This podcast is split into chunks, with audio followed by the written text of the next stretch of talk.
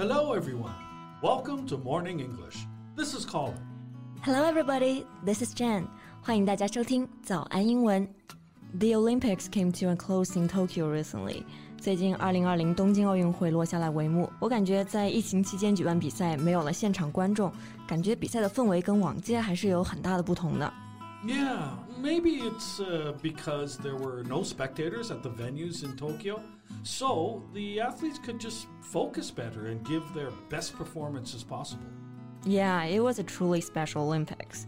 那没有现场观众的话呢，对于运动员来说，现场的干扰也就会更少一些了。不过比赛完之后，没有了现场的欢呼和掌声，还感觉还挺不习惯的。So, Colin, which Olympic moment has left you the most impression so far?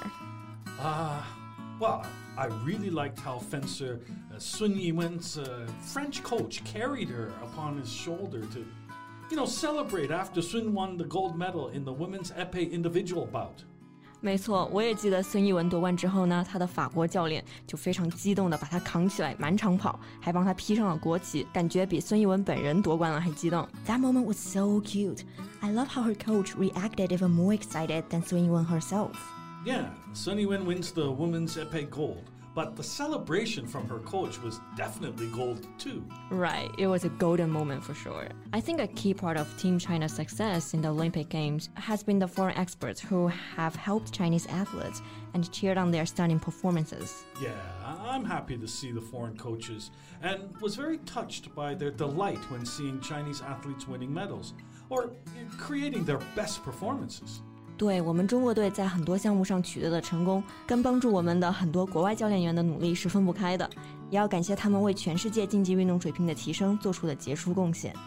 So, Jen, which game do you think was the most memorable? 我觉得当然是田径比赛了。Ah, track and field. Why is that? Well, because the Chinese track and field team made history in this Olympics. 因为我觉得中国田径队在这次奥运会的表现绝对是创造了历史。Oh yeah, I agree. To sum up the Chinese track and field tour of the Tokyo Olympics, it is definitely inevitable. The word breakthrough. 没错，breakthrough 突破一词，我觉得就是对中国田径队表现最好的总结。Hey, why don't we talk about the track and field in today's podcast? Sure, why not? 那在今天的节目当中呢，我们就来聊一聊田径运动 track and field。那我们就来先说一说田径的英文名称吧。Sure, it's called track and field. 那田径呢，就是由两个单词组成，track and field，它是田赛和竞赛比赛的统称。field 这个单词呢，本意有场地、田地的意思。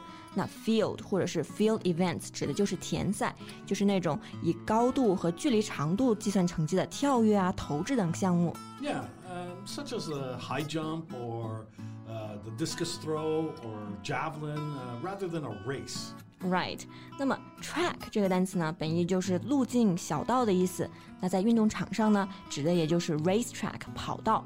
所以 track events 指的就是以时间计算成绩的竞走或者是赛跑项目，也就是竞赛。A track event is an event in athletics which involves running or walking around a racetrack. And another way to say track and field is athletics. 对，athletics 这个单词呢，也是可以表示田径比赛。那我觉得说到田径比赛，就不得不提到苏炳添了。Speaking of athletics, I have to mention sprinter Su Bingtian, who became the first Chinese athlete to qualify for the men's 100-meter sprint final at an Olympics. 没错，田径一百米一直都是被誉为奥运皇冠上的明珠。那苏炳添跑进男子一百米决赛，真的是历史性的突破，我觉得不亚于任何一块金牌。Right. So, who clinched China's first athletics gold at this Olympic Games? That's Gong Lijiao. Oh yeah, right. She she successfully won the championship with a personal best in the women's shot put final, right? 没错，shot put 就是指的铅球比赛的意思。哎，Colin，铅球不应该是扔的吗？为什么会用到 put 这个单词而不是 throw？ Well, because uh, it's a track and field event involving putting. Um, it's pushing rather than throwing a heavy spherical ball, which is the shot and you put it as far as possible. I see，所以铅球其实并不是 throw 扔出去的，而是要推出去，所以是用 put 这个单词 shot put。那巩立姣这次夺冠的意义不仅仅是本届奥运会中国田径队的首金，更是奥运历史上中国田径队田赛的首金。So she is the first Chinese athlete to be crowned the Olympic champion in any field event? Yes, and she's the first Asian to win an Olympic gold medal in women's shot put. Well, that is a historical achievement. 对，实现这个成绩呢，她足足用了二十一年，真的是特别值得人们的尊敬。然而呢，在赛后的采访当中，记者的提问却充满了傲慢和各种偏见。Uh, yeah, I watched that interview clip. It was ridiculous that a state broadcaster called an Olympic gold medalist a manly woman and asking if she had a boyfriend in an interview. 没错，那个记者一上来就说巩俐教给她一个女汉子的形象，a manly woman，我就觉得特别的不尊重人。She made such a great achievement, but the questions were only about her looks and marriage, which I found very sexist. Oh, yeah. All the questions asked were implying that Gong Lijiao was not pretty or attractive enough to get married. It was blatant body shaming. 没错，这就是赤裸裸的身材羞辱。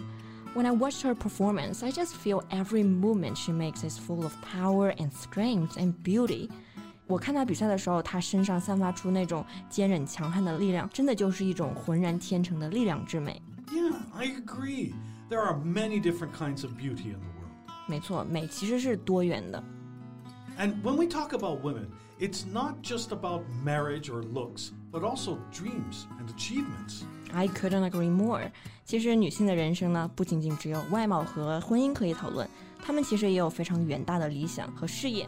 那女运动员付出的汗水取得的成绩，更值得被看到，值得被尊重，更值得被认可。 Yes. You know, more often than not, women's contributions and accomplishments have largely been overlooked and consequently omitted from the mainstream culture. Achievements of female athletes deserve to be seen, respected, and recognized. 对，那今天的节目呢，我们就聊到这里了。 Thanks for listening, everyone. This is Colin. This is Jen. See you next time. Bye. Bye.